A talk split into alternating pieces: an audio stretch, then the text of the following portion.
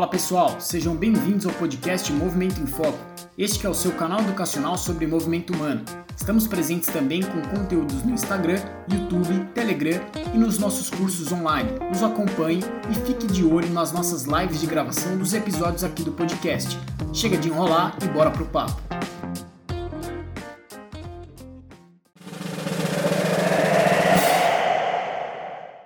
Então, pessoal que vai começar a ouvir agora o episódio sobre manejo do paciente corredor, esse é um episódio é, muito legal que a gente trouxe o Marcelo Simplício, colega nosso de trabalho. E, cara, eu, eu gostei bastante do papo. Eu acho que vai dar ideias gerais aí para você que atua com, com paciente corredor, que você trabalha na área, se você é corredor.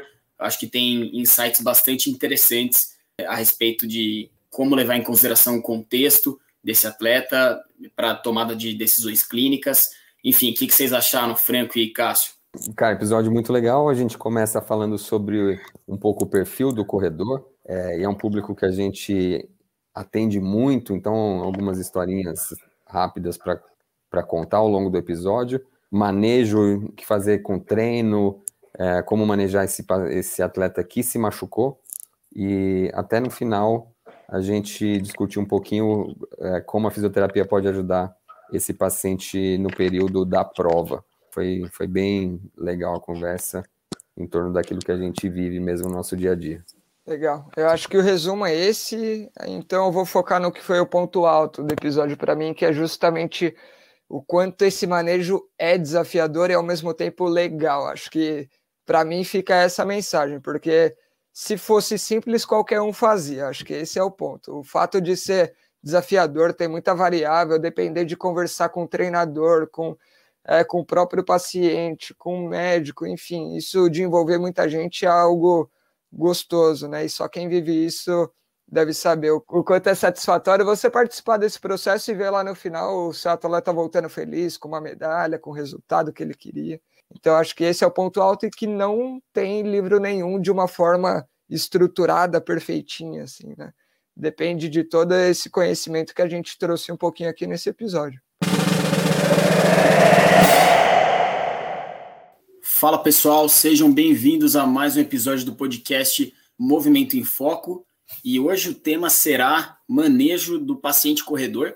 Estão comigo aqui, sempre eles, os fisioterapeutas Franco chamou o Ricardo Siqueira, o nosso convidado da vez, ninguém menos que Marcelo Simplício. Marcelo, que é conhecido nosso de Care Club, tem uma ampla experiência com corredores na Care e ele vai contar um pouco da história dele. A gente vai, pretendo que a gente converse um pouco sobre isso, esse como lidar, né, como manejar o, o, o paciente corredor, lidando com as características do, do perfil do, do esporte, do perfil do atleta. É, o Marcelo, só apresentando rapidamente ele, depois ele vai contar um pouco da história dele. Ele é pós-graduado em fisioterapia ortopédica esportiva, já atuou na seleção brasileira do futebol feminino nos períodos de 2009 a 2011, dentro das, das categorias de base e do profissional. Nesse período, já foi, é, né, junto com a equipe, campeão sul-americano sub-17 em 2010, vice-campeão pan-americano em Guadalajara em 2011, tem participação na Copa do Mundo FIFA Sub-17, que aconteceu em Trindade e Tobago.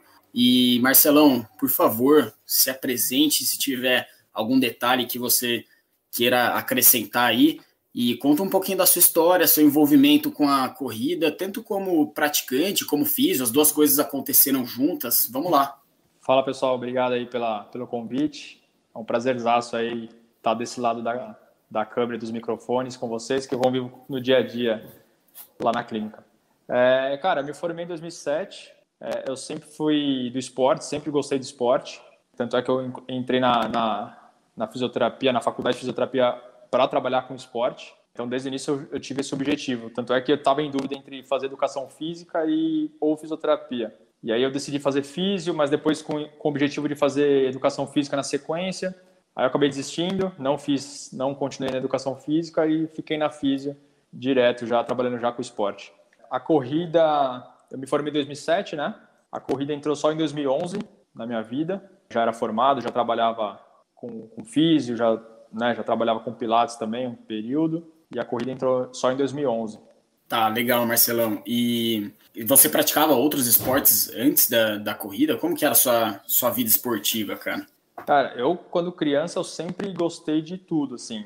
Eu sou aquele cara que, desde criança, sempre pratiquei esporte, sempre pratiquei todos os esportes. Nunca fui bom, excepcional em, to, em algum, mas sempre gostei de todos. Na escola, basquete, futebol, handball, vôlei, corria, é, jogava futebol é, na rua, jogava, andava de patins, skate. Puta, cara, fazia de tudo. Nunca fui bom em nada, mas sempre fiz tudo. Aí vira corredor. É, é então, é humilde. Aí... É um baita goleiro do, é, do futebol, nos nossos clássicos na casa do café. É aquele cara que é aquele cara que ah, começa na linha, vê que não dá muito certo, vai indo para trás, vai indo para até chegar no gol. Aí depois aí, virou. Aí, daí, daí é só, aí saiu da quadra, é virou só tomar cerveja na arquibancada, aí não tem jeito. Mas é isso, cara. cara. Eu, sempre, eu sempre pratiquei vários esportes, desde criança, natação.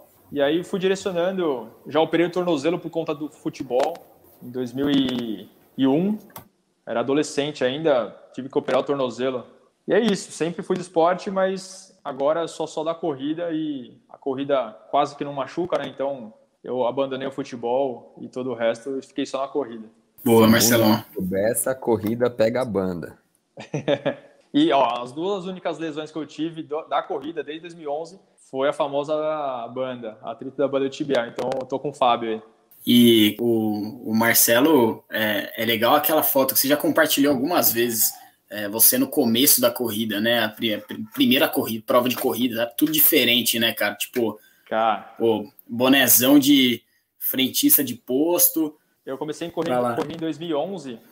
Eu, cara, eu corria. Assim, hoje em dia é tudo diferente, né? Não tinha, não, nem sabia o que era pace, não sabia o que era GPS, não sabia nada, cara. Eu só comecei a correr com os amigos aqui da, do meu bairro, uns amigos da escola até. A gente criou, na época, um grupo chamado. Eu moro na, num bairro chamado Vila Zelina, perto da Moca. E a gente criou um grupo chamado Zelina Runners. Isso em 2011. E, cara, a gente corria pelas ruas aqui do bairro, sem nada, sem instrução nenhuma. Não sabia o que era pace, não sabia o que era nada, cara. Só tinha um tênis de corrida que eu usava para tudo, na verdade, e saía correndo.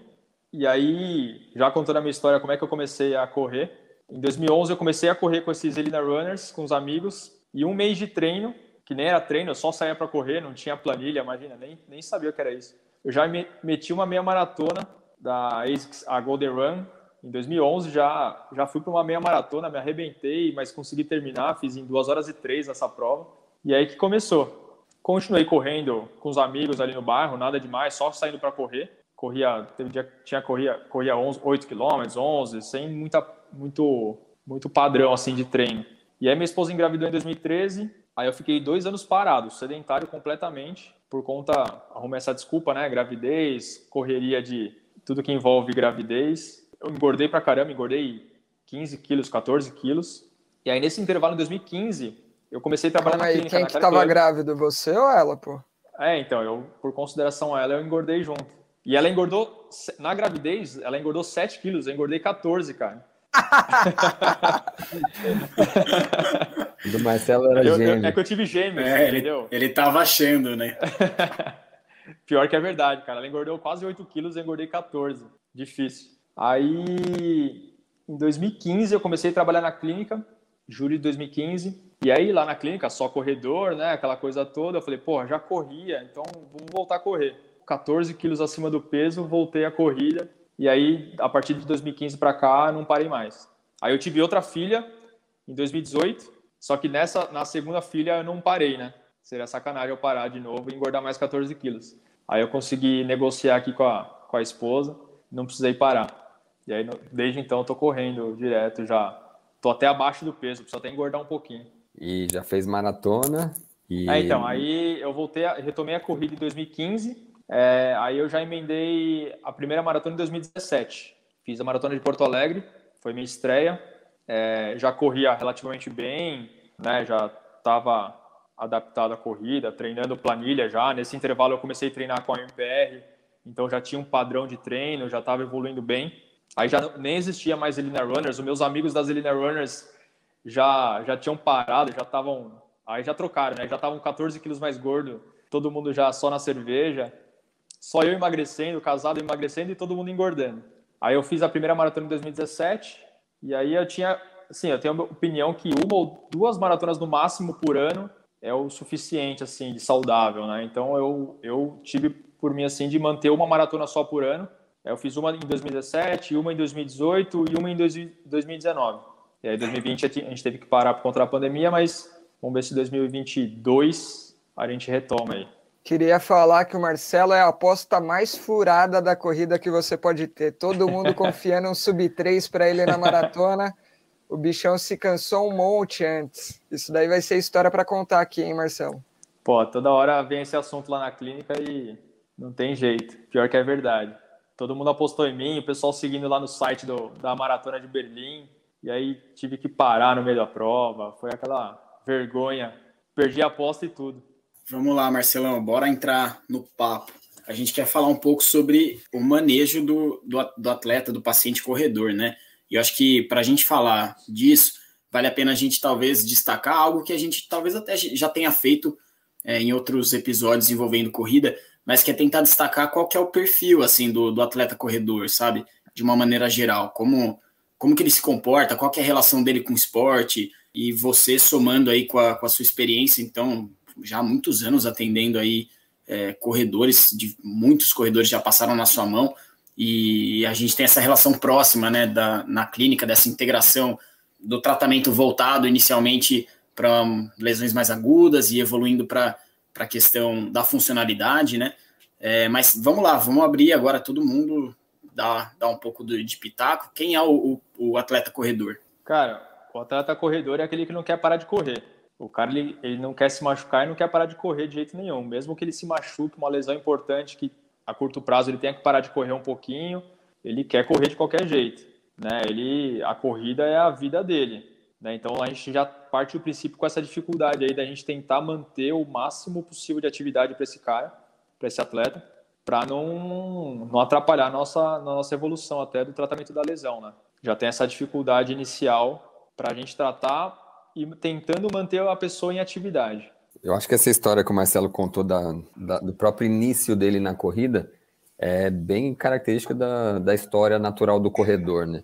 A corrida não normalmente não é um esporte de, de primeira opção, assim, de criança, de, desde criança eu corro. Normalmente não, a pessoa fazia outros esportes, fazia no Brasil futebol, é o, é o clássico. Aí chega uma hora na vida adulta em que você não consegue mais praticar o, o seu esporte de é, principal. Ou isso, ou a pessoa era sedentária totalmente. E por, às vezes, um, uma sugestão de um médico ou pressão das pessoas, tem que fazer um esporte, e o esporte de acesso mais fácil é a corrida, né? É simplesmente sair correndo. E grande parte das pessoas entra no esporte assim, simplesmente sai correndo, do jeito que o Marcelo fez, sem, sem ter planilha, sem ter uma noção de como é um treino de corrida e é comum também entrar em provas, às vezes, de longa distância, sem estar totalmente preparado para isso. Eu tenho um amigo que ele nunca tinha corrido, se inscreveu para a Maratona de São Paulo e ele correu de sapato.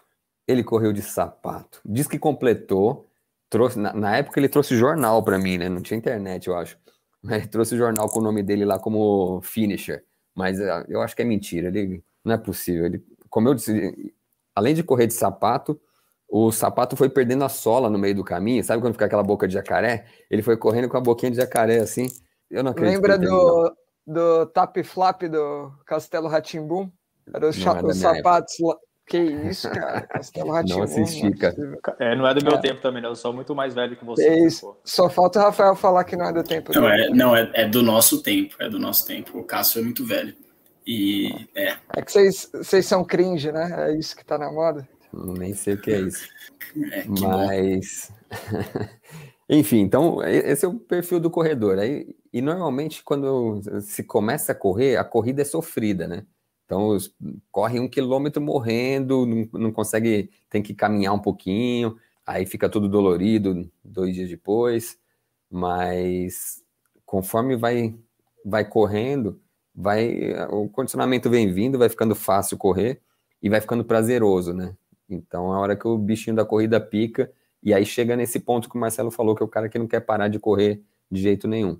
E aí, como perfil do corredor que eu vejo, é o cara que é realmente apaixonado, ele é viciado na corrida, e aí ele começa, a corrida começa a tomar um, um, papel importante na vida dele.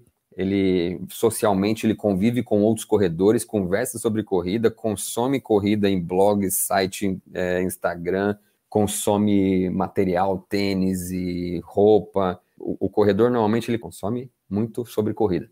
E esse é um lado bom e ruim, porque hoje informação é muito disponível e eles consomem tanto muita informação boa quanto consomem informação ruim e normalmente o leigo fica perdido no meio de tanta informação assim. Na minha visão, esse é um panorama geral de quem é o corredor. Cara, isso daí que você falou no final, Cássio, é engraçado porque às vezes o cara chega acreditando nas duas informações que são contrastantes e uma deveria anular a outra, né? Isso é bem engraçado.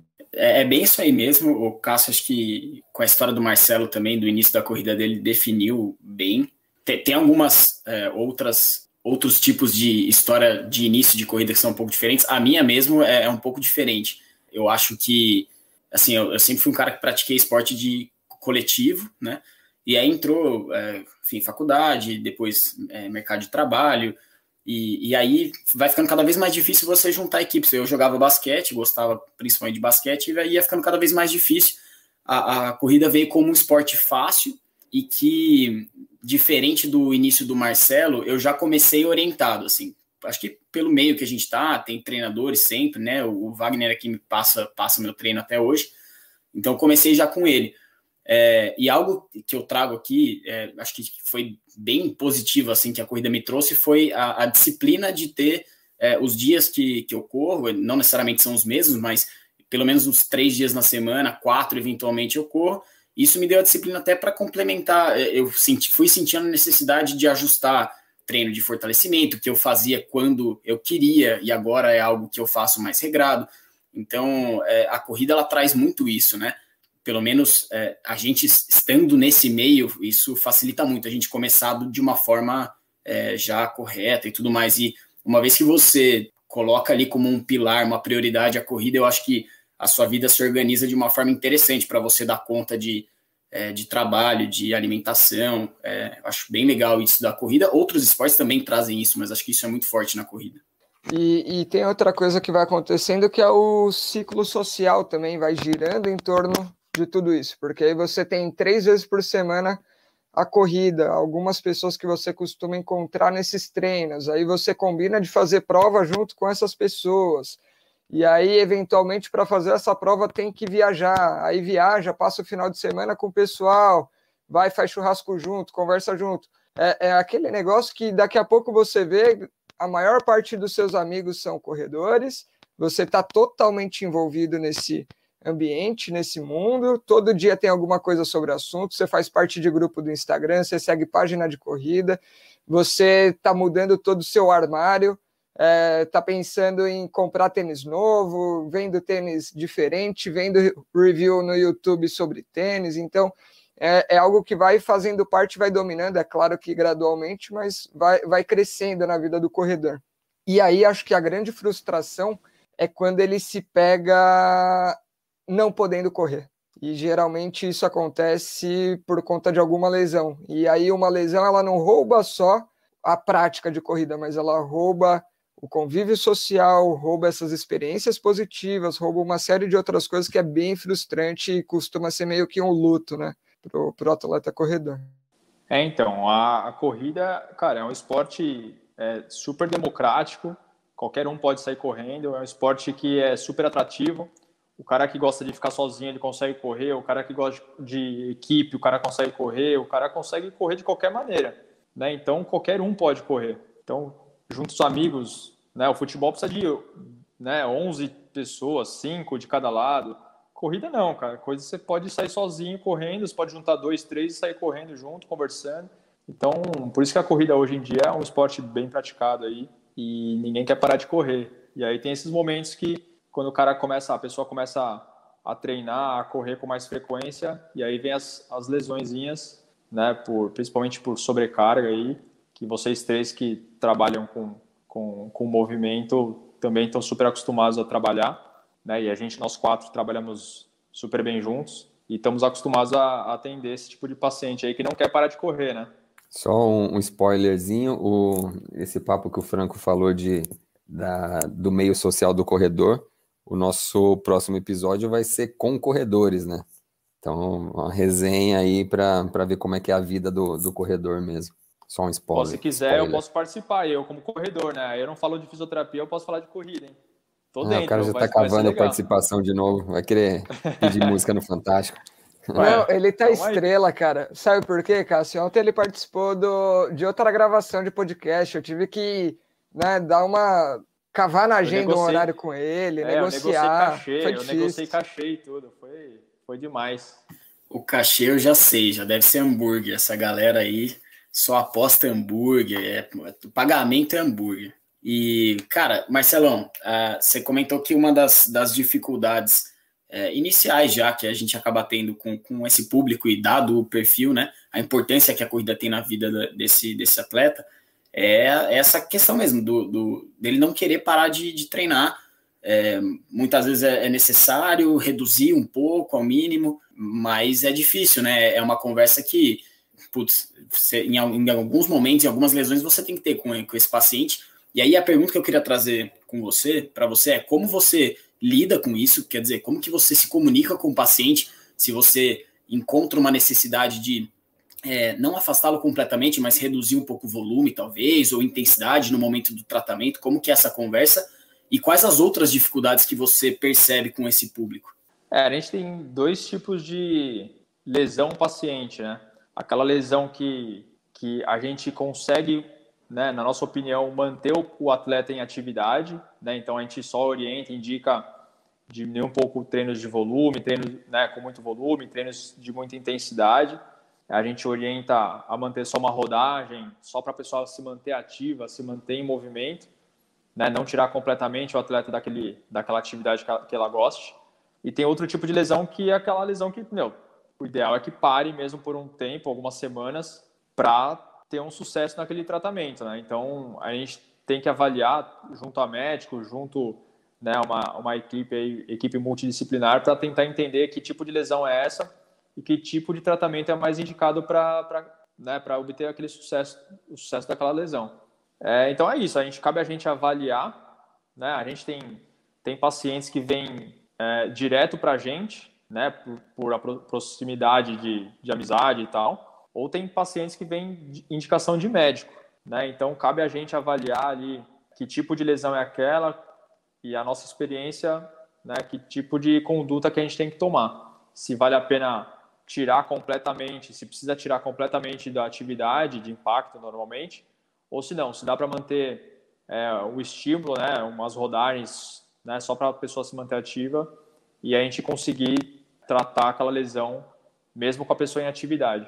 E aí, junto com vocês da educação funcional, a gente já tentar introduzir é, a parte da causa, né, da, daquela lesão e trabalhar isso no dia a dia mesmo, né? Ô Marcelão, não é puxa-saquismo porque você tá aqui, cara, mas uma coisa que é recorrente, que a gente sempre fala muito, é dessa interação é, no manejo do, do atleta, não só do corredor, mas hoje que tá, tá em pauta isso daqui, vale a pena a gente pensar nisso, que existem lesões e condições em que o atleta realmente fica um pouco mais sensível, doloroso, limitado, com alguns sinais ali que fazem com que ele tenha que ficar um tempinho afastado da corrida, né? Muitas vezes na lógica é trata, reabilitação, melhora a condição tecidual, melhora a dor, só quando tudo isso estiver resolvido, aí passa para a reeducação funcional e vai cuidar do gesto. E na prática a gente sabe que isso não é necessariamente o melhor, né? Que dá para você ir meio que casando essa transição. E uma coisa que a gente fala de forma recorrente é o quanto você faz essas indicações e transições de forma ajustada, cara. Fala um pouquinho do que, que você acaba levando como critério, como o um momento ideal, o que, que você enxerga é, como, putz, agora está no momento que esse cara vai se beneficiar também de dar uma olhada na mecânica, já introduzir alguma coisa em paralelo, ou então vamos esperar um pouquinho, ele vai se beneficiar mais de um tratamento local. Divide um pouco do seu raciocínio com a gente. Ah, então, assim, normalmente eu que sou da reabilitação, eu trato principalmente né, pensando em corrida, lesões mais agudas, é, a gente cabe a gente avaliar inicialmente quão aguda está essa lesão, a causa dessa lesão, então provavelmente a lesão veio da corrida, e se tiver muito aguda, não adianta né, manter a pessoa em atividade ali, correndo, já que a lesão dela veio da corrida. Então, se tiver muito aguda, a pessoa não vale a pena né, insistir a pessoa sair correndo mancando por conta só porque ela quer correr. Né? Então, a gente sempre orienta a gente trabalhar essa fase mais aguda, então a gente interrompe um pouco essa atividade da corrida, mas sempre orienta a pessoa se manter ativa, então mantém a bicicleta, um transporte, a gente acha outras, outras estratégias aí para as pessoas se manter ativa, mas tira aquela causa da lesão, né, é, até sair essa fase mais aguda. A partir daí, né, a, a dor mais aguda melhorou e, né, por conta do tratamento, a gente já tenta entender o motivo dessa lesão e já começar a tratar, né, essa, essa lesão que provavelmente veio, né, lesões por sobrecarga vem por conta normalmente da biomecânica, né, que gera aquela sobrecarga. Então, é, a gente já tenta introduzir a reeducação funcional para tentar entender é, uma possível causa e aí já abordar, mesmo que a pessoa, antes mesmo da pessoa sair correndo, né, voltar a treinar. E Marcelão, é, como é, parâmetros assim para decidir se está no momento ou não está desse atleta de repente ser avaliado, é, avaliado o gesto, enfim, avaliado a biomecânica, o que, que, o que, você leva em consideração, assim, como parâmetro durante o processo de reabilitação? É, é a dor é, para o dia a dia? Vamos supor que esse atleta está afastado. É a dor no dia a dia que você leva em consideração para saber se ele está apto ou não a, a passar com, por uma avaliação de movimento? Enfim, o que, que, você, que você coloca aí como pontos importantes? Cara, normalmente quando a pessoa vem com uma dor muito aguda, ela vem com dor para tudo, né? para andar, para sentar, para dormir, para tudo. E a gente já entende que essa lesão vai doer para tudo mesmo, até para a corrida. Então a gente já interrompe a corrida, é, tenta manter algum nível de atividade, aí cabe a gente conversar para entender o que, que dá para a pessoa fazer. Né? Se a pessoa tem uma lesão, sei lá, uma lesão muscular importante na panturrilha, a gente sempre orienta, meu, vai fazer, mantém a academia, membro superior, abdômen, tenta manter a atividade, enquanto a gente vai tratando essa dor mais aguda aí é isso, a pessoa vai referindo, vai dando feedback para a gente, a gente mantém essa proximidade, né? A pessoa vai dando feedback para a gente no dia a dia, a dor que doía para tudo agora só dói para quando acorda, a dor que doía para tudo agora só dói quando eu subo escada. Então a gente, a partir desses desses feedbacks dos pacientes, a gente vai entendendo o momento da lesão.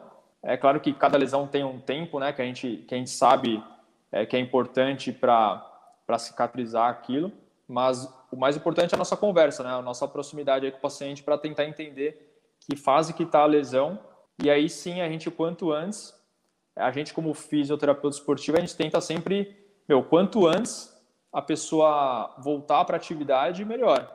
Então a gente vai sempre conversando com eles para tentar entender como é que está essa dor e, e, a partir do momento que a gente sentia o conforto, né, a confiança de liberar o atleta para alguma atividade mais intensa, com mais carga, a gente vai liberando conforme o feedback dele, assim, né? A dor é sempre o parâmetro. É claro que a gente não vai expor ele, né? Ah, a dor está melhorando, né? Então a gente já não vai expor ele logo de cara para a corrida em si, né? O alto volume de corrida, mas a gente vai sempre colocando, tentando colocar o quanto antes o retorno ao esporte dele. Então a dor é sempre o parâmetro, né? A dor que ele vai dizendo aí no dia a dia. Legal isso que o Marcelo está falando, porque era uma cultura corrente no meio do esporte que é, alguma lesão relacionada ao esporte tinha que afastar o atleta. E, na verdade, faz algum tempo já que esse conceito é inadequado, que esse conceito caiu. A pessoa deve se manter em atividade durante o tratamento. É que muitas vezes ela vai estar impedida de fazer atividade corrida, mas cabe aos profissionais envolvidos tentar, junto com o paciente, tentar achar então uma alternativa. Então, é, tem uma fratura por estresse na tíbia, não pode correr, mas pode pedalar, mas pode fazer exercício na água, pode fazer musculação. É, em alguns casos, tem uma dorzinha é, tendínea relacionada à corrida.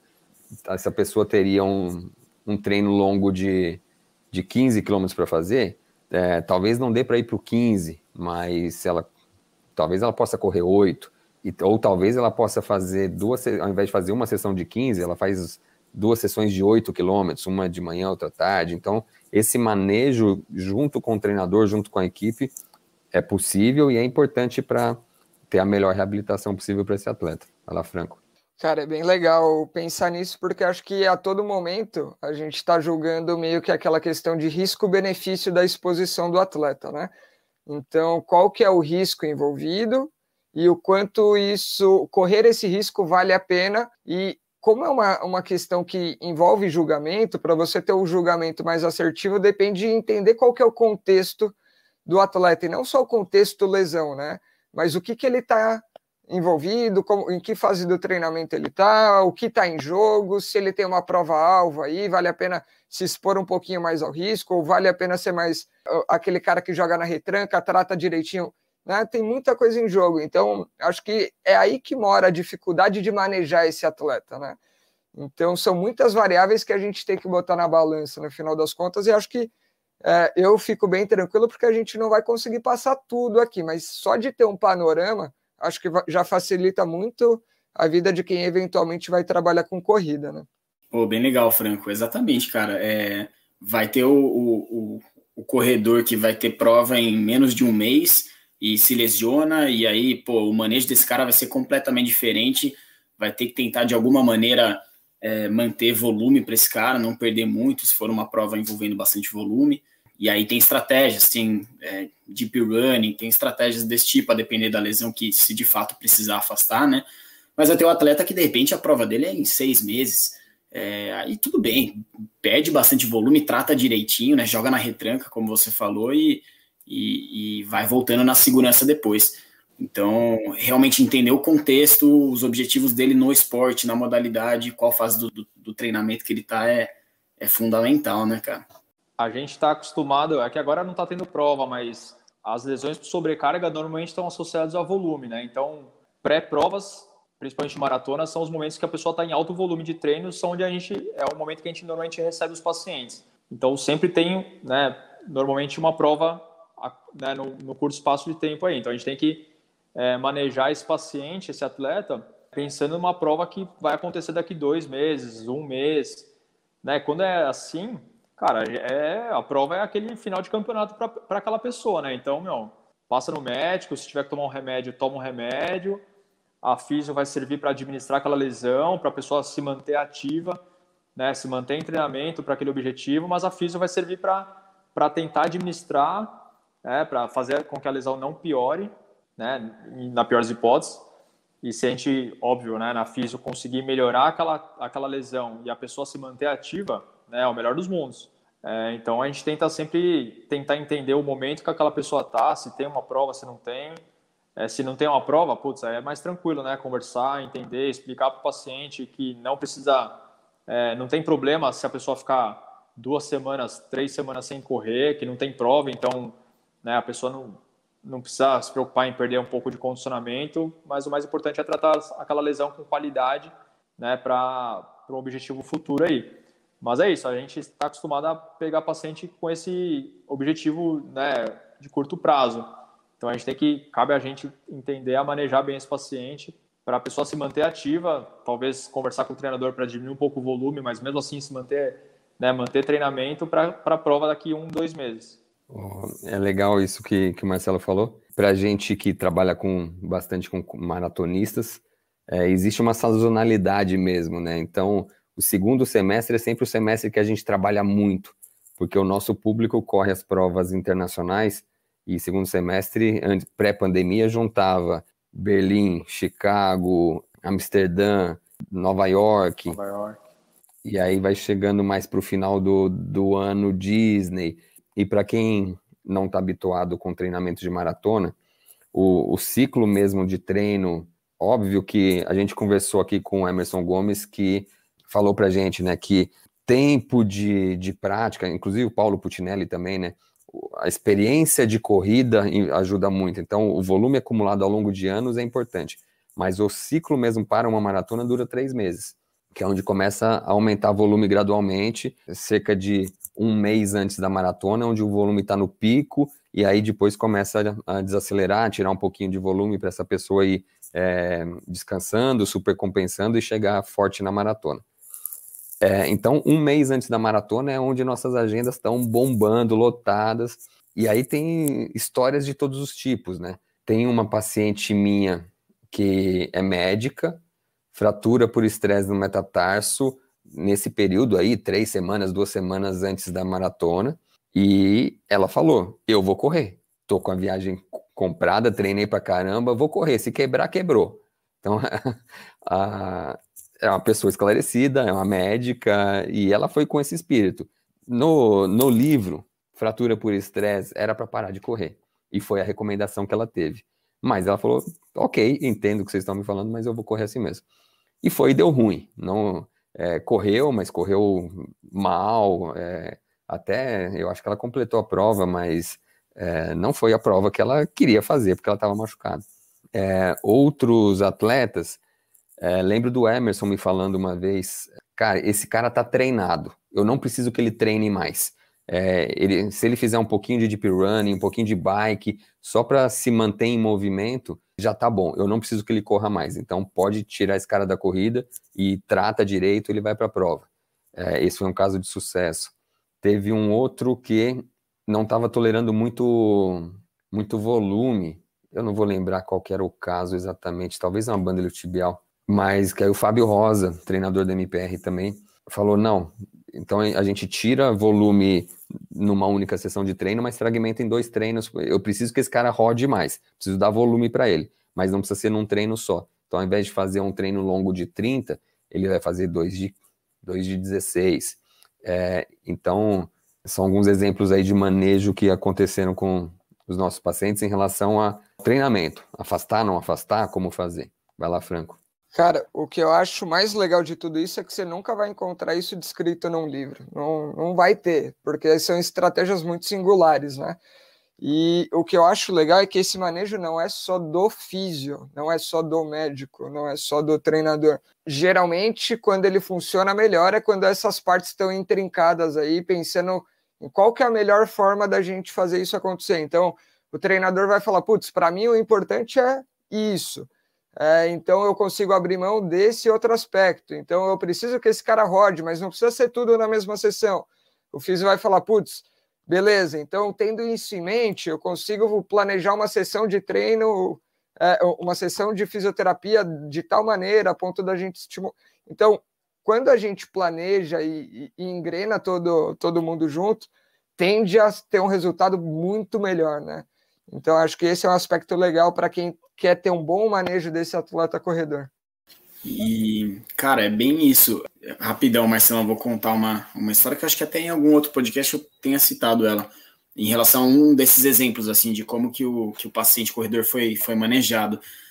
A responsabilidade, de fato, é de uma equipe, e a gente, cara, eu acho que como equipe, como fisioterapeuta, é, é, a gente tem que é, dar esportiva, né? A gente tem que comprar realmente a briga do paciente, por mais loucura que possa parecer. A gente tem que fazer o papel de informar os riscos, a depender da, né, da, da, situação que esse paciente quer se colocar, mas a gente vai comprar briga. Se o paciente entender os riscos e quer comprar esses riscos, a gente vai, vai junto no mesmo barco.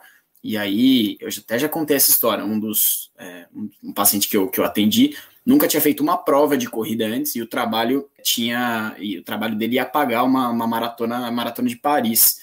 E aí, enfim, esse paciente começou a pôr bastante volume, assim, é, com uma assessoria que a própria empresa acabou fechando uma, uma parceria, começou a pôr volume, volume, volume, e aí se machucou, e aí entra, né, entra a equipe realmente, aí entrou é, um treinador de confiança nosso para ajustar a questão do, do tipo de treino que ele faria na semana, e a questão do volume, o Cássio até citou, né, uma possibilidade, por exemplo, quando o cara tem muito volume, é fragmentar o treino. Então ele chegou a fazer três treinos de, de, de 10 quilômetros no mesmo dia. Acho que foi o, o, mais longo que ele chegou a fazer antes da prova. E, e para um cara que não tinha, não, não, era um cara rápido, né? Era a primeira experiência dele com corrida, então é, já é bastante coisa, né?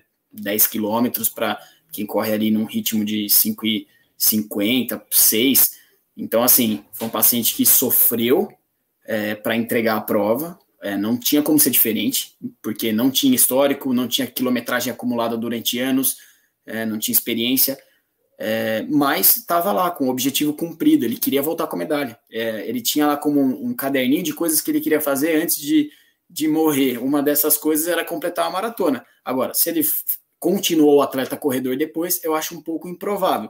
A gente, inclusive, orientou isso, cara. Se vai começar, é mais interessante que comece devagar. Se você sofrer muito, você vai pegar bode, etc. Mas é só mais um exemplo que eu acho que é interessante, que a gente, como físico, tem que se colocar é, no lugar do paciente em relação aos, aos anseios dele, né? É, eu acho bem, bem importante. É, a gente, como físico, foi falado, já acho que no episódio da, da Carla de Piero, que o físico, o psicólogo, a gente fica muito próximo do atleta, né, do paciente. É diferente do médico que vê uma vez só e vê daqui um mês o retorno e nem sabe o que aconteceu nesse mês. Então, a gente na conversa, no dia a dia, a gente explica para o paciente, entende, né, eu que corro, putz, isso, o fato de eu correr ajuda muito, né, então cabe a gente explicar para o paciente os riscos, é, entrar na briga com o paciente, né, de, pô, não pode correr, cara, eu tenho um paciente que ele ficou pré, uma lesão muscular importante na panturrilha, o cara não conseguia andar. Ele ficou lá na clínica, é, ele fez, fez, treino longo de 2 horas e 40 no transporte. Lá na clínica, ele ia 2 horas e 40, no, outro, no sábado seguinte 2 horas e 20 no transporte, porque ele não podia correr, mas ele, meu, o cara ele ia lá, a gente comprava briga, eu ia de sábado lá na época, eu acompanhava ele, ajudava a dar gel para ele, porque o cara, meu, já tá com a passagem comprada, já vai para Chicago lá, já tem que correr. Então, apesar do amador, né, da gente ser amador, cara, a gente se cobra, a gente gasta uma grana com isso. Então, a gente quer correr, né? Então, tem paciente nosso que, que no lesão óssea, né? A gente sabe que é importante tirar impacto. A atleta correu na época, né? Ela ia, na época ela era, ela ia fazer Kona, né? né Ironman lá de Kona.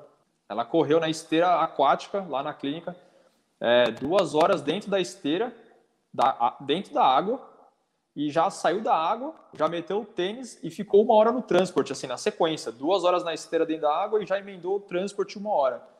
Para manter volume, para se manter ativa e ganhar aquela confiança e tempo de tratamento, né? Para a pessoa chegar apta a correr lá, na, lá em Kona, no caso. Cara, então é isso. Cabe a gente no dia a dia, conversando, entendendo, comprando a briga mesmo e tentar ajudar o máximo possível aquele atleta. Aí eu tenho duas perguntas, acho. Uma para vocês dois da reeducação funcional e outra para o Marcelo. Para a reeducação, existe alguma contraindicação em fazer é, reeducação do movimento pré-prova, é, três meses antes da prova, um mês antes da prova, ou precisa esperar esse cara estar tá numa fase, num período de base, que ele está longe de alguma prova? Então, essa é a pergunta para vocês. Ó, polêmica. Mar... Polêmica. E para o Marcelo, a minha, a minha pergunta é sobre que é o que você fez em Berlim. Qual, o que, que a Físio pode fazer pelo, pelo atleta corredor peri-prova? Logo antes da prova, dois dias antes da prova, no dia da prova, após a prova, o que, que dá para a gente fazer? Vamos começar, gente. Vai, Rafa. É, cara, esse é, esse é um assunto super polêmico e o Cássio levantou aí porque ele sabe a, a cortada que ele quer. Eu tenho certeza disso e daqui a pouco ele vai dar o pitaco dele junto também, porque ele é o, o pai aqui da reeducação. Ele até é... encheu o copo da cerveja aí para tentar para ver de, de... vai é tomar lógico. cervejinha aí só para ver sua resposta. É lógico, já botou a pipoca para estourar. Cara, é um assunto super polêmico. Você vai ouvir pessoas dando opiniões diferentes, mas Cara, a, e, o maior consenso assim, que vai ter. E acho que não, não só o assunto em relação ao momento é polêmico, mas dentro da nossa área a própria contestação da de reeducar gesto, né? Isso também tem sido polêmica, né? Não só pelo momento, mas segue lá. Ah, nem, nem vou entrar nesse lado, cara. Nem vou entrar, porque senão é um podcast à parte para falar sobre isso. Mas quanto ao momento, mais comum de ouvir, acho que vai ser principalmente de gente da área, estudiosa, treinador e tudo mais, falando que não se mexe em corrida perto de competição, perto de qualquer coisa do tipo, principalmente pelo fato de mexer em corrida vai envolver necessariamente perda de desempenho. Então, esse costuma ser o principal argumento. Para quem entende um pouco mais do que a gente faz, entende que é um, um lance de mexer com o sistema nervoso, ajustar padrão de movimento, envolve aprendizado, reaprendizado, vai entender que o sistema nervoso não é bobinho, né? Que ele não vai sair fazendo uma coisa, desaprendeu tudo que sabia antes e agora, oh meu Deus, estou sem opções, eu vou fazer aquilo que mais me prejudica. Né? Então, vou fazer uma corrida que consome mais energia, me cansa mais. Enfim, a gente, com a reeducação funcional, vai tender a sempre oferecer algo que seja melhor, do ponto de vista de segurança, de eficiência, e conforme isso vai sendo assimilado pelo sistema nervoso, o que era um plano A dele menos eficiente vai sendo substituído por esse plano B mais eficiente, até que esse plano B, no momento adequado, vira um plano A corrente. E se em algum momento, vamos supor, o cara vai lá para Berlim como o Marcelo, e não deu tempo hábil para isso virar o plano A corrente, né?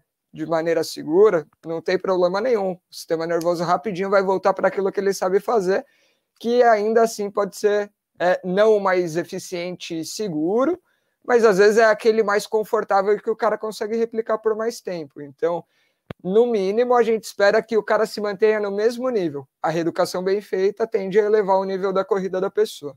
Exatamente, a reeducação bem feita não, de maneira alguma vai, vai piorar o padrão de movimento, né? E assim, não estando completamente automatizado, tá? Um período pouco tempo para trabalhar, não sendo completamente automatizado, enfim, pelo menos que ele tenha é, momen mais momentos, né, mais duração na prova em bom, em bom padrão de movimento, que é algo que com treinamento de reeducação um pouco mais prolongado é, iria permitir que ele ficasse ali em torno de 80%, 90% da prova num bom padrão. É, a gente sabe que maratona uma, chega uma hora que a perna pede arrego mesmo, mas é, de repente se ele se manter 40% num padrão melhor já é, já é interessante. E aí, assim, minha opinião é de que não há contraindicação, eu concordo com, com o que o Franco expôs. Assim, e também é, é óbvio que não é o momento ideal, né? Mas de maneira alguma é uma contraindicação. É, o ideal, de forma redondinha, é que esse cara tenha mais tempo para treinar isso, com certeza. Mas é, é, bem isso, ele não vai sair de um, de um padrão dele para um padrão pior. A não ser que, de novo, a gente já conversou isso sobre nos episódios de é, falando a linguagem do sistema nervoso, a não ser que você não fale a língua do sistema nervoso, dê comandos ruins, é, segmentados, é, que fogem é, do objetivo da tarefa. Então, acho que é bem por aí, cara. Cara, e até para aproveitar, eu vou já blindar a gente contra possíveis críticas aqui. Todo mundo fala, é, pô, tem que apresentar estudo, tem que falar sobre estudo. Tem... Então, tem, tem, um estudo legal que faz é, avaliação com eletroencefalograma das pessoas que estão passando por retreinamento de corrida. Não sei se vocês já viram isso. E que aumenta realmente a demanda é, do córtex para quem está passando por esse re eh, retreinamento, só que isso é transitório, né? E tende a voltar para a linha de base depois de um mês de exposição. Então, em teoria, você vai demandar mais cognitivamente desse atleta enquanto você está fazendo o retreinamento, mas é transitório. Depois de um tempo, cerca de um mês, e se você tiver até dois, mais, ele tende a voltar é, para a linha de base do, do ponto de vista de esforço mental, né, cognitivo e tudo mais, de prestar atenção, e depois de um tempo já está tudo normal e ele está com uma corrida mais segura. Então, não vejo por que não. Legal. E é isso aí. Então, a gente, falando a linguagem do sistema nervoso, foi bem lembrado que tem, né, o Rafa lembrou que tem um episódio sobre isso. A gente consegue interferir no movimento é, agudamente, e se a gente tiver tempo hábil para treinar, isso chega a ficar automático e aí vira realmente uma mudança, uma melhora de padrão de corrida consistente. Já aconteceu de eu receber paciente a uma semana da maratona, não dá para fazer nenhum milagre, mas com pequenos comandos a gente consegue melhorar muito uh, na corrida. E nesse caso, eram algumas referências de manutenção de sustentação, então, tal do cresce, mas dando algumas referências para ele, e aumentando um pouquinho a cadência numa sessão. A gente fez um treino basicamente de aumentar a cadência. O paciente na própria sessão já sentiu o conforto do, do menor gasto energético daquela corrida com uma mais organizada. Então foi só uma organ... não foi de verdade um retreinamento, mas foi uma organização da corrida. E o meu comando, minha orientação para ele era: não guarda nenhum raciocínio, não leva isso para o raciocínio. Vai guardando a sensação do que é correr assim. Eu não espero que você consiga correr é, mais de meia hora nesse padrão, mas você vai correr meia hora nesse padrão, isso já vai te trazer um, uma economia de, de energia e vai te trazer um pouquinho menos de sobrecarga. Daqui a pouco você vai perder e é esperado que você perca o padrão. E como o Franco disse, não é que quando ele perder esse padrão, ele não vai para um padrão aleatório qualquer, não, ele vai voltar para o padrão antigo, que ele já estava bem treinadinho, já sabia fazer e tudo mais. Então ele vai de um padrão melhor que foi treinado ali na, em uma sessão na clínica para um padrão antigo. E quando perceber que voltou para o padrão antigo, se, se conseguir, tenta voltar para o novo padrão. Então, ao longo da corrida, sem precisar parar de correr, você volta a crescer, volta a aumentar a cadência do jeito que a gente está fazendo aqui, e aí o, o esperado são alguns momentos de boa corrida ao longo da maratona. É o que o Rafa falou, se ele fizer 40% do tempo de maratona já num padrão melhor, isso vai trazer benefício em termos de gasto energético, em termos de sobrecarga mecânica. Então, esse caso em especial, que veio para uma sessão pré-maratona antes de viajar, foi sucesso foi para a maratona, foi conseguiu é, imprimir um padrão melhor, é, concluiu a prova sem queixas. Então, é, se a gente fa fala a linguagem do sistema nervoso, a gente pode tanto fazer uma abordagem aguda para que não tem um poder tão grande, mas que já dá um resultado, ou como pode fazer um retreinamento mesmo de corrida mais longo prazo para automatizar e fazer o, esse novo padrão de movimento virar o padrão, como o Franco disse, é o plano A, né? é, aquele padrão de escolha automática do sistema nervoso. Então, complementando, respondendo minha própria pergunta, complementando aí o que vocês já falaram, dá para melhorar o padrão de movimento a qualquer tempo, não precisa ser longe da prova. Agora e pode ser é muito rápido mesmo, pode ser um divisor, agudamente pode ser um divisor de águas para o cara terminar uma prova, né, cara? Aí depois vai tratar, né? Se ficar arrebentado, beleza, mas ele foi lá e cumpriu o desejo dele. É, aí tem só uma coisa que é também defendendo o outro lado, né? De quando talvez não vale a pena mexer nesse período tão próximo. Acho que eu, pelo menos, consideraria a confiança e o comportamental do paciente. Se essas coisas estão abaladas, ele tá achando que aquilo vai ser inseguro, vai expor ele a risco. Cara, não é o momento. Simplesmente porque você vai colocar o mais precioso ali, o que vai deixar ele desconfiado, inseguro a, a se expor novamente à corrida com um padrão que ele não está acostumado. Então, essa seria Perfeito. uma das condições que eu, que eu consideraria, cara. Até porque vocês devem pegar paciente que corre, sei lá, corre há 20 anos. Aí o cara chega e fala assim: ah, não, não dá para mudar uma mecânica que eu já corro há 20 anos. Né? O cara já parte desse princípio. Ou o cara que acabou de começar a correr, você consegue dar uns toquezinhos ali que já acabam melhorando. Né? Então, cabe muito vocês entenderem que tipo de paciente que é, né? De, de, e de trabalhar isso de acordo com cada perfil, né? É, agora posso responder a minha não, Cassião? Vamos, vamos relembrar a pergunta, porque já faz um tempo. Qual que era mesmo? O que, que é, Cassião? Fala aí. O que, o que, que a físio pode fazer pelo, pelo cara é, Na hora da maratona, no período né? da prova? Os dias antes ou até pós-maratona? Cara, a minha, a minha terceira maratona foi em Berlim, né, em 2019. Eu, graças a Deus, tive a oportunidade de ter o apoio aí da, da clínica, da Care Club. Né? A gente conseguiu é, unir a minha vontade de fazer uma maratona fora do Brasil e, ao mesmo tempo, atender, é, ajudar os atletas que estavam indo para lá. Então, eu fui para correr, mas também eu fui para atender os, os nossos pacientes.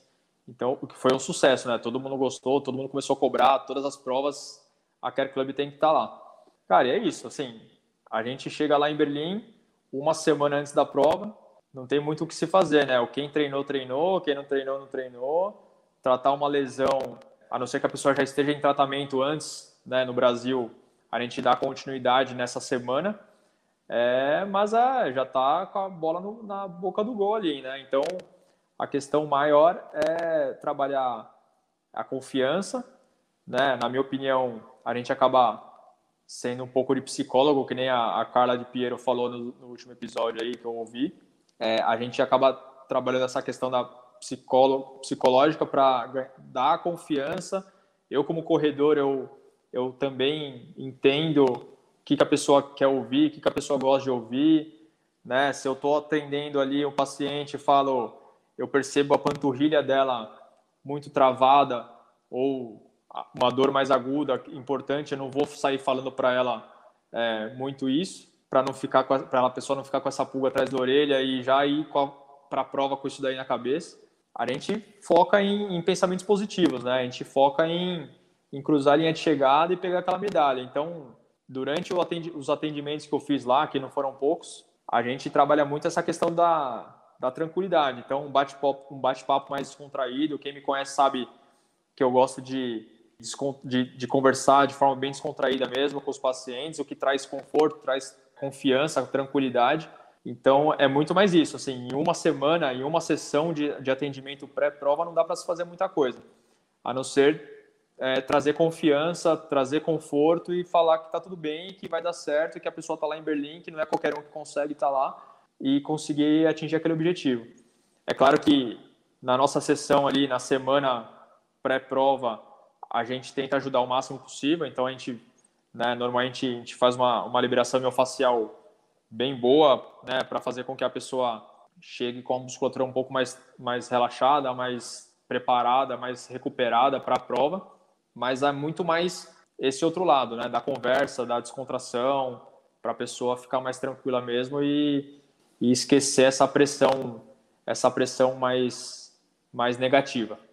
O Marcelão, e enfim, você comentou que, né, que na semana fazer uma, uma recuperação muscular talvez melhor, né? Enfim, bem dedicada. Ali naquele período, você foi para Berlim, atendeu uma galera logo antes, né? Um dia antes de, de da galera fazer prova. Aí também não é o momento de você pesar a mão, né, cara? É, mesmo durante a preparação de prova, de, da, da maratona, para os treinos longos, tem gente que gosta de fazer uma sessão de recuperação um dia antes também de, de fazer os treinos longos ao invés de depois, também não é o momento de você pesar muito na mão, quer dizer, você não quer que esse cara se lembre de você durante a prova, né? É uma preocupação a mais para ele. É claro que assim, cada atleta tem o seu o seu fisioterapeuta favorito, que no Brasil ele está acostumado a passar, até porque o fisio conhece que tipo de, de soltura que a pessoa gosta, então aí é, cada um tem a sua, a sua, a sua opinião quanto a, a, a, soltura muito mais forte, uma soltura mais leve, uma soltura mais, é, mais relaxante. Mas é claro que na semana pré-prova ali eu não vou eu não vou fazer nada muito muito forte, nada muito intenso para não para a pessoa não lembrar de mim durante a prova e não me culpar caso aconteça alguma coisa de errado. É, eu faço uma coisa mais fico em cima do muro ali, né? Óbvio que tem os, os, os, os benefícios, mas também não vou me arriscar tanto assim a ponto da pessoa se prejudicar e me culpar depois. Mas é isso, assim, é muito mais uma, um bate-papo descontraído para tranquilizar mesmo, até porque uma pessoa que, que faz recovery, né, um tratamento fisioterapêutico na semana da prova, com certeza um mês, dois meses antes, ela já vem fazendo esse tratamento. Então, a pessoa sabe o que, que, que vai ser feito, o benefício daquilo, a pessoa já sabe, né, por que, que ela está fazendo isso na semana da prova. Não existe, é, as pessoas, elas não fazem do nada um tratamento fisioterapêutico na semana da prova, elas sabem o benefício, né, então elas já fazem no ciclo de maratona, elas já fazem todo sábado, tem esse protocolo aí de passar na Care Club, de fazer essa soltura, de fazer a volta de, de compressão, e nada mais é, justo do que fazer na semana pré-prova, né? Então, para dar aquela confiança a mais. Então, é mais isso, assim, a gente fica mais em cima do muro, né, de não arriscar nada de muito forte para não prejudicar, né, na, durante a prova e a pessoa não lembrar de, da gente durante a prova e não culpar a gente por uma eventual é, insucesso aí. Tá com medo, Marcelo? Que isso, cara? Cara, eu em Berlim eu fiz tanto atendimento que dizem por aí que eu me prejudiquei por conta disso, entendeu? Eu foquei muito no dinheiro, eu foquei muito nos outros e esqueci de mim. É, dizem por aí, né? Não sou eu que estou falando. É, mas é isso, faz parte, pô. Eu fui com, essa, com esse intuito de, de trabalhar, então foi bem legal. Foi uma experiência muito boa e, e deu certo. E se Deus quiser, logo mais acabando essa pandemia aí, a gente repete. É, deu certo naquelas, né? O Sub-3 não veio, mas tudo bem. Ah, tudo bem, fica para a próxima. Mas veio Boa. o primeiro milhão na conta. veio o RP, isso que importa. Eu foquei nisso. O Cássio falou que desistiu do, do primeiro milhão, tá em busca do, do segundo. segundo, é. Mas é isso, cara, foi, foi legal demais. A gente teve uma baita adesão ali do, dos nossos pacientes que acreditam né, na, na importância da, do nosso tratamento. E lá em Berlim foi bombou, assim, a, o pessoal do hotel lá até estranhou, falou, caraca, que o japonês ali atende, recebe muito convidado, é muito requisitado aí, eu entro e saio do, daquele quarto ali que não sei o que está acontecendo lá dentro. Acharam que você Mas era profissional engraçado. do sexo, hein, Marcelo? ó, Rafa, corta essa parte. Cara, aí. cara, não, ó, é, é, O Cássio, velho, é sempre assim. Se o episódio tá maneiro, ele sempre vem com algum comentário de tio. Mais de tio, velho. Cara, esse, esse eu vou deixar de propósito. Eu fico, eu, eu fico imaginando. Eu fico imaginando o recepcionista do hotel lá. Marcelo, fulano chegou. Aí eu desço e recebo o cara. Aí depois de uma hora, Marcelo, fulano chegou. Caraca, mano, o que, que o cara tá fazendo lá dentro? E o cara que chegou primeiro sai relaxado, é. ainda, bem que é período, ainda bem que é período importante da, lá de Berlim, né? Que só tem corredor nessa época, né? não tem turista nenhum a não ser corredor. Então o cara deve pensar, pô, deve ser tudo corredor, né? Só tem maluco lá e tal. Então deve ser tudo corredor. Então, beleza, passa batido. Tem três perguntas aqui. Maurício Lima, subidas e descidas fazem parte dos treinos, dependendo dos percursos? Cara, eu acho que sim, né? Se a pessoa vai fazer uma prova, isso na minha opinião, como corredor até, né? É, se a pessoa vai fazer uma prova com muita subida, muita subida e descida, eu acho que vale a pena treinar um pouco isso para garantir um, um, bom condicionamento nessas condições e um bom, um bom movimento, né? Uma boa biomecânica nessas condições. Né? É um pouco mais da parte de vocês aí. A gente sabe que, que tem essas as suas diferenças, as suas né, importâncias de correr no plano, de correr na subida e na descida, em relação à biomecânica, né, falando, né, que, que é importantíssimo a pessoa treinar isso também e, e a pessoa saber. Então, é importantíssimo treinar nessas condições mesmo. E tem algumas metodologias de treinamento que inserem muita subida no início do, da periodização, no intuito de ganhar força propulsiva nas pernas e, e aí depois, mais para o final dessa periodização, vai tirando subida e aí dando volume. Então, às vezes, a, o treino de subida não é para só para mimetizar a altimetria da prova, mas é também para uma forma de trabalhar força das pernas. A outra pergunta aqui da Vitória Campos. Se alonga ou não antes da prova? E tem uma risada, ela foi irônica. E aí, Marcelo? Cara, Alongamento, todo mundo sabe que é um assunto bem polêmico, controverso, né? A minha opinião é que não se alonga antes e nem logo após. É, eu acho que o alongamento tem que servir como é, objetivo de aliviar a tensão dos músculos de forma bem leve, né? não precisa forçar o alongamento, sentir que está rasgando tudo lá. É, isso, sei lá, no dia seguinte da, do, do, treino, né? do dia seguinte ou à noite, sei lá, treinou de manhã, faz depois de de bastante tempo uma série de alongamentos com o objetivo de aliviar a tensão dos músculos e não de, de arrebentar ali, de, de ganhar alongamento, flexibilidade, né? É, então, tem gente que fala que é bom alongar antes, tem gente que fala que é bom alongar depois. Eu já, não, eu acho que não tem que alongar nem antes nem, nem logo após. E sim um pouco mais para frente aí com o objetivo de aliviar a tensão e sem forçar muito. Vai comentar, Cassinho? Manda ver. É, não vou dar uma de franco comentando. Essa é a hora do, do depende. Fisiologicamente não é recomendável alongar antes, é, imediatamente antes, não é recomendável, mas aí entra a parte da, do fator emocional e, e psicológico da pessoa. Se ela é uma pessoa que é habituada a se alongar e acha que isso é importante para o desempenho dela e que se ela não alongar vai, vai se machucar, então, essa pessoa tem que alongar antes para evitar esse, o efeito dessa, dessa questão psicológica. Fisiologicamente, realmente não é recomendável. É, e tem até um outro ponto que é o quanto que dura o efeito desse alongamento também, né? Putz, se a gente jogar isso suficientemente antes, a ponto de do cara ir para a prova e já não ter mais esse efeito, cara, não, não, tem muito problema, né? Não vai ter muito impacto. Então, às vezes, é, a gente é consegue é brincar até nisso né? Basta a orientação, ah, tá acostumado a fazer, tá habituado. Não vou tirar de você, mas vou te orientar em quando fazer, né? Boa. E tem uma última pergunta aqui. Jorge Malta, boa noite. Vocês poderiam indicar um curso sobre controle motor, seja no corredor ou outro tipo de esporte, sejam pessoas que não praticam esporte? Então, putz, acho que tem algumas opções de cursos aí que a gente pode, pode falar. Vamos falar primeiro dos para corrida, o que, que vocês acham? E aí depois a gente fala das outras opções. E não só do curso, né? Também tem o livro do, do Cássio, que a gente já falou no outro episódio.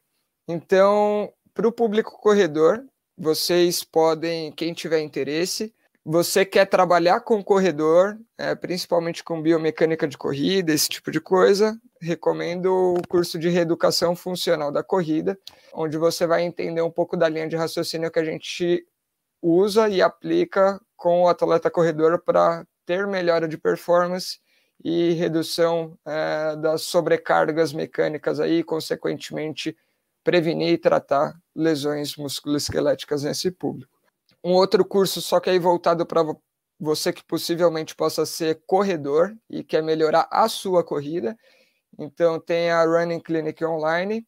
É a mesma abordagem, só que voltada para você aplicar em você mesmo. Então aquele faça você mesmo, onde tem uma planilha de exercícios que vai te guiar, aulas que vão te introduzir ali todos os exercícios necessários. Para quem quer aplicar esse, esse princípio do controle motor fora do ambiente da corrida, o melhor é o curso promovido também pela gente que chama Desvendando o Movimento, onde você vai conseguir entender quais são os princípios envolvidos aí no planejamento, execução dos movimentos e como que eles podem estar relacionados com eventuais sobrecargas, lesões e dores aí das diversas pessoas, nos mais diversos contextos, não só esportivos. Todos os três cursos fazem parte da Brains for Share, que é uma plataforma de ensino que a gente tem. Então, eu e o Cássio aqui fazemos parte, o Cássio pode dar até a, a palavra dele, e aproveitar e falar do, do livro dele, que é super legal, voltado para o público corredor. Aí. Cassinho, contigo. É, não é isso, a gente já gravou um episódio é, sobre reeducação funcional da corrida, é, vale a pena escutar quando sair. O livro ele chama Em Busca da Corrida Ideal, é um livro voltado para os corredores, é, também nesse propósito de ensinar um pouquinho sobre a importância do movimento, ensinar um pouquinho sobre a importância do movimento, como que as lesões acontecem, como melhorar o movimento, e tem um, um guia de exercícios para seguir. É, esse livro você encontra na Amazon em e-book, ou quem preferir em formato impresso, aí melhor é procurar comigo nas redes sociais, no Instagram. Boa.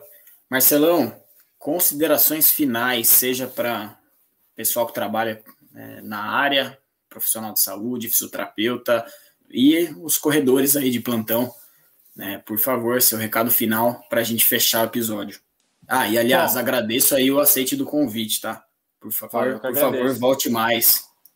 Eu sou um ouvinte aí e é legal demais participar com vocês que são amigos aí do dia a dia e, e é um prazerzaço. Espero que tenha acrescentado alguma coisa aí com todo mundo. É, cara, cada caso é um caso, assim, não tem uma regra, né? Então, cabe muito a gente entender o, né, o paciente, o momento do paciente, os, os objetivos do paciente, né? E a gente aplicar o nosso conhecimento para atender aquele objetivo o mais rápido possível. Então, é, é isso, sim, não tem regra, né? O mais importante é é fazer com que o paciente volte a, a, a, fazer a atividade dele o mais rápido possível, da melhor maneira possível. Essa é a consideração final que eu tenho, assim. Então, e aí cabe a, a nossa experiência para aquele atleta atingir esse objetivo mais rápido. Boa, perfeito, Marcelão. Obrigado de novo pela presença, obrigado aos comentários do Franco, do Cássio, aos ouvintes presentes aqui na gravação ao vivo do podcast e quem vai estar ouvindo também posteriormente nas plataformas digitais. Valeu, galera. Até o próximo episódio.